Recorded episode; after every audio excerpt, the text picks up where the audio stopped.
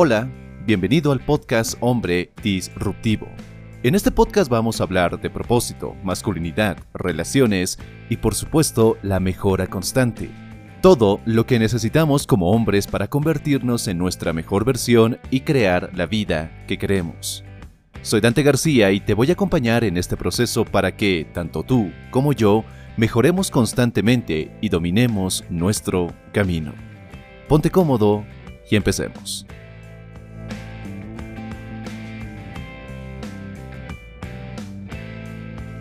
Hagamos un poco de remembranza.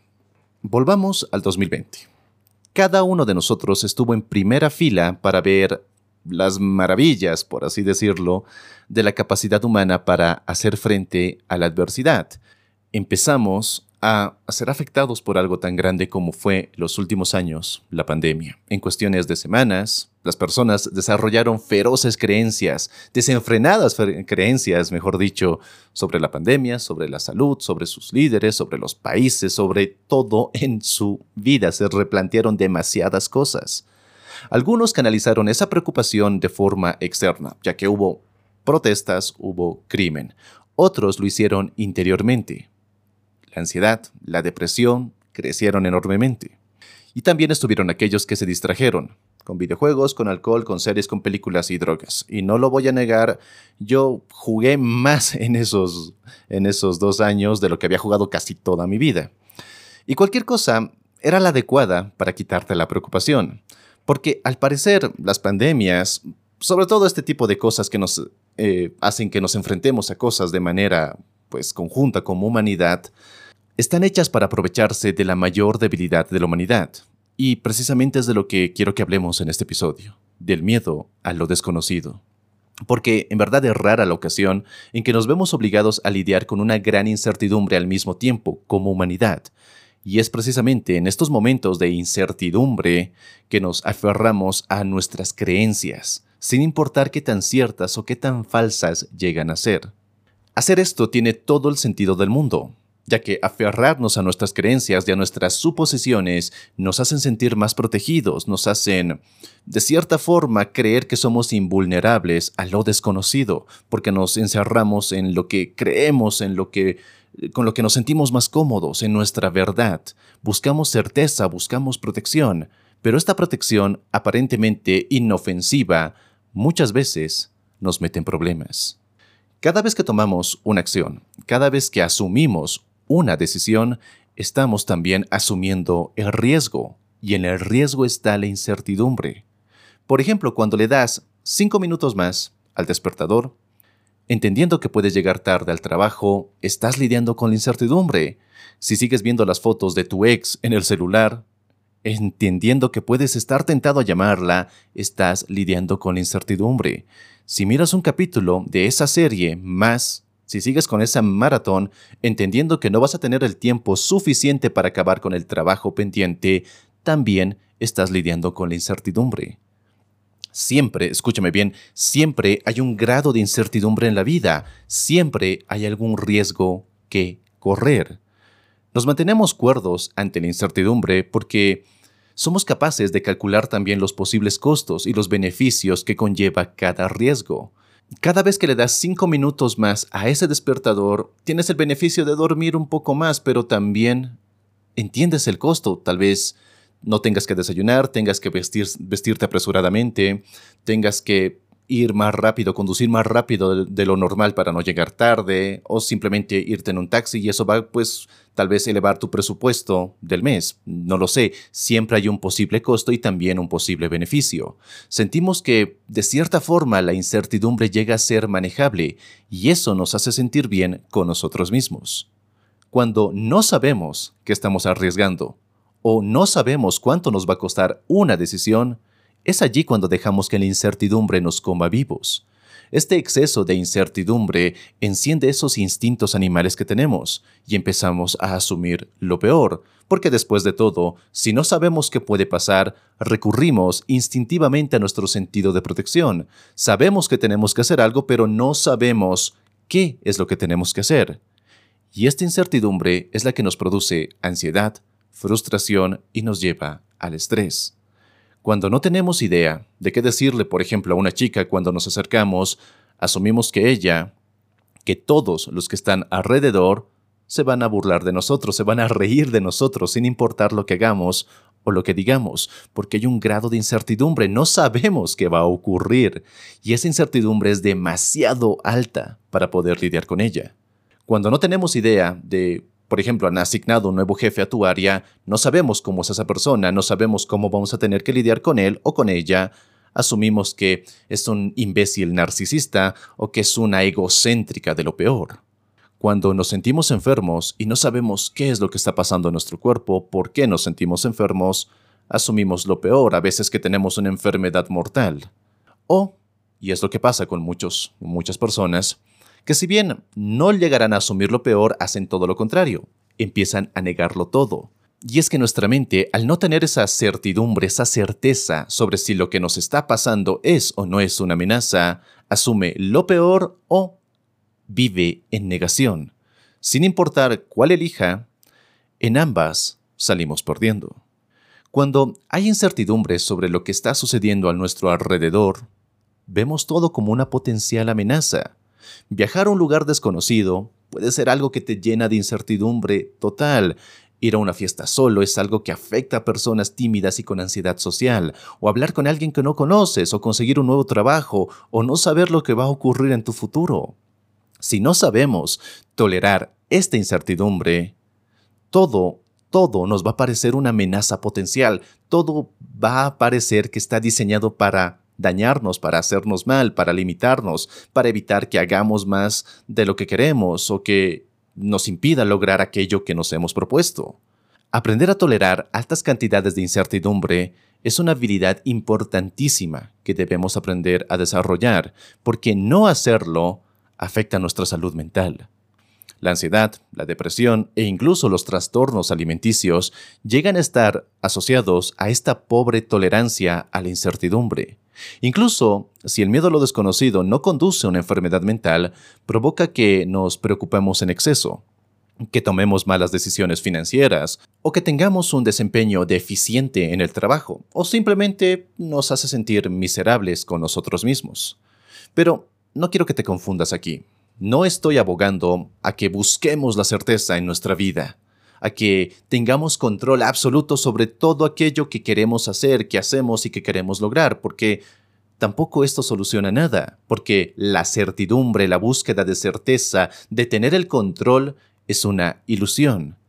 Hay pocas certezas en la vida, quizá la muerte y los impuestos, esto nos empuja a pasar gran parte de nuestro tiempo y energía construyendo expectativas sobre lo que puede pasar y asegurándonos de que así suceda. Y por eso muchas personas, muchos hombres se obsesionan con los calendarios, con crear horarios, con hacer citas, y, planeadas de forma tan milimétrica, segundo a segundo, que les da esa sensación de tener el control.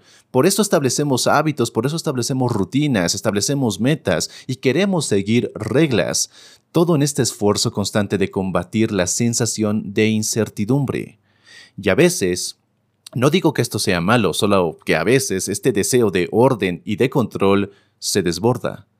Y al igual que, por ejemplo, los gobiernos e instituciones crean la ilusión de estabilidad, oprimiendo a las personas, nuestra mente se engaña a sí misma, encadenándose a creencias, a rutinas inflexibles. La pandemia global resultó ser un ejemplo excelente de todo esto, porque mientras algunas personas encontraron certeza en medio de ella, sabiendo lo que estaba pasando y cómo debían actuar, otras lo negaron, lo minimizaron, viéndolo como una simple enfermedad, un simple resfriado, y otras se fueron al extremo, al extremo, al extremo, vociferando que todo estaba a punto de acabarse, que nuestra especie se iba a acabar, las teorías de conspiración proliferaron y se hicieron cada vez más ridículas. Y la verdad es que nunca sabes lo que está pasando, nadie sabe, nadie tiene la certeza 100% de lo que está pasando. Lidiamos con mucha incertidumbre. Sentirte seguro de algo no significa que eso sea cierto. En realidad, saber que algo es verdad y la sensación de saber que algo es verdad son dos cosas diferentes y una puede darse sin la otra.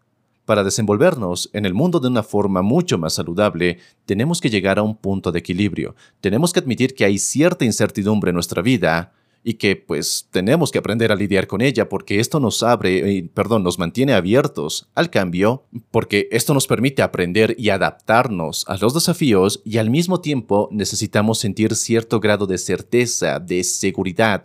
Necesitamos tener esta sensación de seguridad para al menos fingir que lo estamos haciendo bien, que tenemos algo de control en nuestras vidas. En pocas palabras, debemos tener un pie en el caos y otro en el orden. Pero ¿cómo diablos encuentras este equilibrio? Un equilibrio que te ayude a lidiar con la incertidumbre, pero que no te saque tan fuera de tu zona cómoda que sientas que tu vida se ha convertido en un caos completo, en algo con lo que no puedes lidiar. Para ello, quiero que veamos los siguientes pasos, pasos que están diseñados para ayudarte a lidiar con la incertidumbre, ya que se requiere de cierto grado de tolerancia a la misma para crecer y prosperar en la vida. Entonces, presta atención. El primer paso, y es que aceptes las emociones negativas. Cuanto más pretendas evitar o cuanto más evites el sentirte mal, más te sentirás mal. Porque buscar evitar las emociones negativas te empujan paradójicamente más a ellas. Quieres ignorar la ansiedad y la incomodidad que sientes ante la incertidumbre, pero eso empeora tu ansiedad, eso empeora la incomodidad que sientes gracias a la incertidumbre. ¿Qué haces usualmente cuando sientes una emoción negativa? Cuando sientes ira o cuando sientes frustración o ansiedad o depresión. Muchos buscan vías de escape, no quieren lidiar con ellas, pretenden negarlas.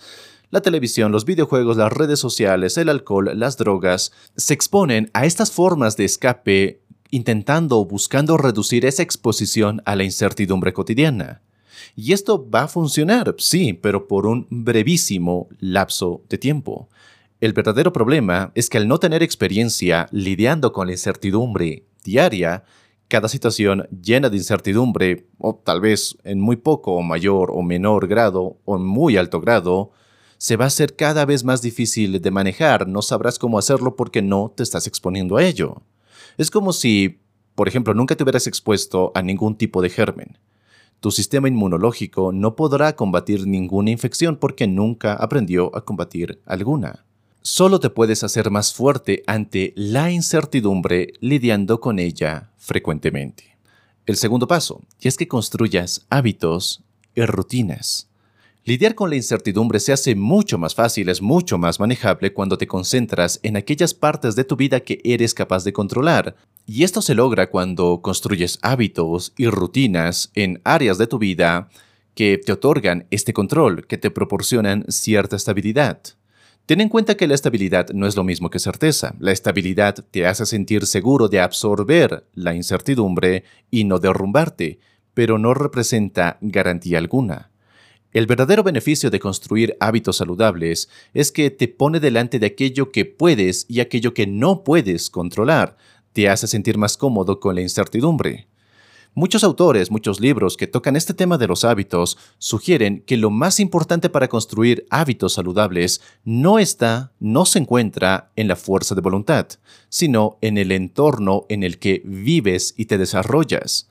Por ejemplo, tú no controlas cuando sientes hambre, si quieres bajar de peso, lo que dicen muchos es que te aferres a una dieta y que en base a esa dieta o con base en esa dieta vas a bajar de peso, vas a construir un hábito saludable si tienes la suficiente disciplina para seguir esa dieta. Tú no controlas cuando sientes hambre, pero, y más importante, es que sí puedes controlar la comida que vas a comprar, la comida que va a estar en tu refrigerador cada vez que lo abres. Porque si lo abres y ves que hay un pastel, que hay eh, golosinas, la hamburguesa de la noche anterior, no sé, un montón de comida que sabes que está fuera de la dieta, que va a hacer que sigas en el mismo peso o incluso sigas engordando, tu fuerza de voluntad va a valer muy poco al momento de si como o no como eso que está frente a mí. Pero si cuando abres el refrigerador ves que hay bocadillos saludables, que toda la comida chatarra está desterrada de tu casa, entonces es mucho más fácil seguir con ese hábito, seguir forjándolo.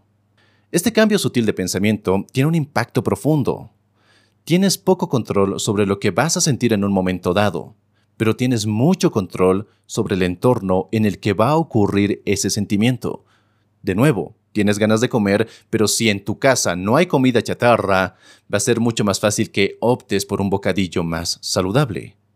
Cuando haces esto, cuando actúas de esta forma, comienzas a decirte a ti mismo, está bien, no puedo controlar tal cosa, no puedo controlar X, pero ¿qué puedo hacer para que ocurra el mejor resultado? ¿Cómo puedo controlar aquellas cosas que sí puedo controlar?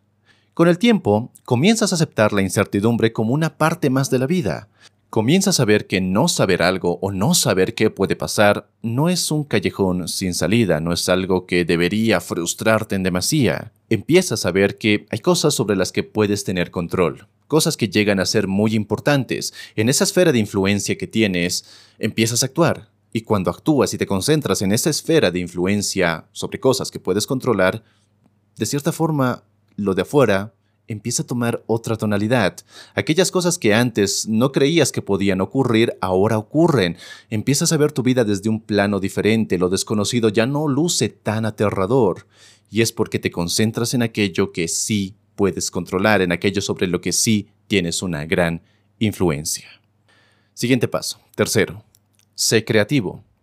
Un estudio dirigido por Frank Senasny mostraba que ser más tolerante con la incertidumbre está también relacionado con ser más creativo. Y si bien no nos queda claro que si tolerar la incertidumbre te hace más creativo o si ser más creativo te hace más tolerante a la incertidumbre, lo que podemos suponer es que llega a ser una vía, una autopista, una calle de doble sentido. Estás creando algo nuevo, incluso si no sabes nada sobre ello. Te enfrentas a la incertidumbre porque no sabes cómo va a resultar. Y sin importar si te consideras alguien bastante creativo o no, te expones a la incertidumbre y te empuja a lidiar con ello. Esta creatividad te empuja a buscar soluciones y también te empuja a tener un poco más de certeza sobre lo que está pasando en tu vida. Yo sé que estamos viviendo una época extraña, más información supuestamente nos debería dar una sensación mucho más fuerte de certeza, y en cambio la incertidumbre llega a representar un problema actual, algo con lo que muchas personas no saben cómo lidiar. Por cada persona que te diga que algo es cierto, siempre va a haber 3, 4, 5 o más personas diciéndote que no lo es. De lo que sí podemos estar seguros es que la incertidumbre va a estar ahí, siempre va a estar en nuestras vidas y lo único que nos queda es volvernos lo suficientemente buenos para tolerar este miedo a lo desconocido y simplemente seguir adelante. Espero que este episodio te haya gustado, espero que te sea de gran utilidad. Como siempre, te agradezco que hayas escuchado y hayas llegado al final de este episodio. Si quieres más información, si quieres más recursos y herramientas para convertirte en el hombre que realmente quieres ser, te invito a visitar hombredisruptivo.com. Y nada más, te mando un fuerte abrazo, soy Dante García y nos encontramos en un siguiente y potenciador episodio. Hasta pronto.